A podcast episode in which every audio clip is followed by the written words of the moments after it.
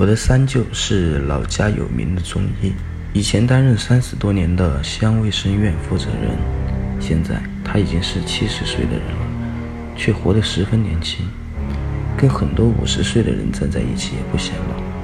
他保持年轻的秘诀，居然是看淡了生死。他说：“人死了跟活着是差不多的，都有家有生活。”他说这个话，稍微少点年纪的人都知道原因。三十年前，他还是西安卫生院负责人，也是这个代让老百姓最放心的医生。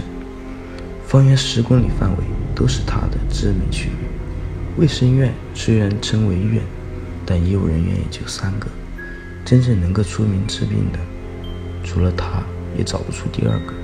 他的足迹踏遍了这个方圆十公里的山山水水。一天下午，天阴沉沉的。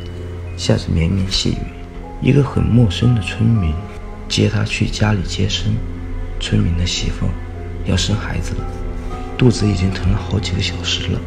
看病人家属着急的样子，他顾不得吃饭，简单准备了一下，背着药箱就跟他走了。或许是村民心里急，一路过去都不说话。三舅就找话说，问他媳妇是生几胎。那时。计划生育还管得不太紧，这个地方好多人都是几个子女，村民也不说话，只顾匆匆赶路。他们踏着泥泞，顶着风雨，深一脚浅一脚，走过数不清的坎，转过数不清的弯，翻过一道道山梁。三舅有点累了，感觉从没有过的累。他禁不住问：“还有多远？”村民还是像没有听见一样，只顾走路。三舅实在是憋不住了，仔细打量走在前面的村民，这一看不禁心惊肉跳。这个人衣服是青黑色的，看不到脸，也看不到脚，没有遮雨工具，走路像是在漂移。难道碰见鬼了？他一直是不相信鬼神的，接触过的死人尸体过百，也没有怕过。他感觉自己身上已经在冒汗了。他大声的使劲咳嗽，一是为了自己壮胆，二是想引起前面的人注意。半晌，那人采用好像是从地底下发出来的声音说：“马上到了。”说到就到了。三九抬头一看，在山腰上立着一栋房子，全部木结构，还有院墙，只有一个独门进去。三舅对这个地方有点熟悉而陌生的感觉，难道是世外桃源？他暗暗想。这是哪里？他问。村民不说话了，直接走到大门口，用手锤打了几下，门就开了。一个看起来很魁梧、头用青布遮着的男人走出来，打量三舅几眼后点点头，就让他们进去了。三舅觉得自己是不是被绑架了，但又一想，没理由啊。我可没有钱，他小心地问：“需要看的病人呢？”屋里传出了女人的声音，女的声音也若有若无的，好像被压抑，不敢大声叫出来似的。村民把她带进屋去，屋里仅有一盏松油灯，像星星一样闪烁不定。看来自己的判断没有错，这是与世隔绝的人家。有打点了灯吗？三舅又问。村民出去一会儿，就搬进来很大的一盏松油灯，点着，发出淡淡的绿光。他就着这光线看起了女人躺着的床，是那种老式的，能够躺好几个人的那种。床的周围站着五六个蒙着青布的人，不过他还是一眼看出全是女的。他靠近床去，想看清孕妇的样子，但也失望了。女人蒙着青布。下身全部暴露在三舅眼前，看上去虽然没有多少血色，但还是很有弹性。三舅就给女人动小手术，让他奇怪的是，没有流一滴血，孩子是手脚朝下的。他用了好大的劲才把孩子取出来。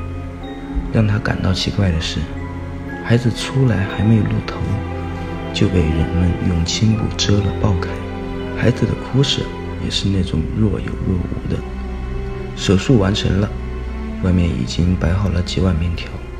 说是面条，其实一点都不白，甚至能够说是黑色的。三舅哪里敢吃，怕这些人加害于他，不吃面就要走。村民就拿了一把票子给他，他说什么也不敢接。村民就说：“我们不想占你便宜的，送你一坛酒吧。”说着，就有人用青布包了一个坛子，不由分说地挂在他肩上，然后用青布蒙了他的眼，送出门。从出门那一刻起，三舅就感到特别轻松了，因为他听说过，如果被蒙了眼放出来，就说明他们没有加害他的意图，只不过不想让他知道那个地方。即使这样，他也不敢说话。听任村民把他带着走，走了不过烟袋的功夫，村民说：“上大路了，自己回去吧。”他慢慢松开蒙眼的青布，发现天已经白了，又紧走了约一公里路，就听见鸡叫了。他感觉自己昨夜的事情就像做梦一样，摸了摸肩上青布包裹的一坛酒还在，才确认自己不是做梦。回到家。三舅把酒坛打开，整个房间立即被酒香弥漫。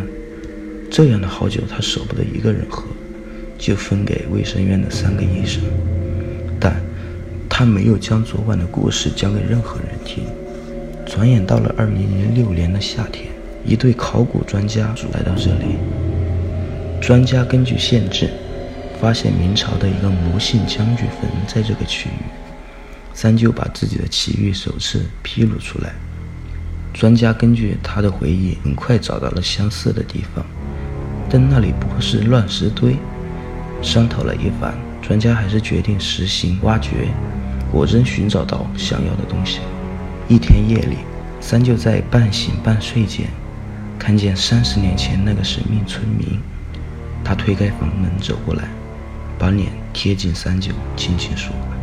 你救了我的家人，但你又害我们无家可归，我真不知道是该感激你还是恨你。说完就不见了。他把这个事情向专家们谈起，都觉得很离奇，但小兰根据他的奇遇成功发掘出将军坟，又不得不信。专家组决定向政府部门建议重建一座将军府，当地政府接受了建议。新将军府完全根据史料记载的将军府模样而建造。当前，这个地方已成为了当地一热点旅游景观。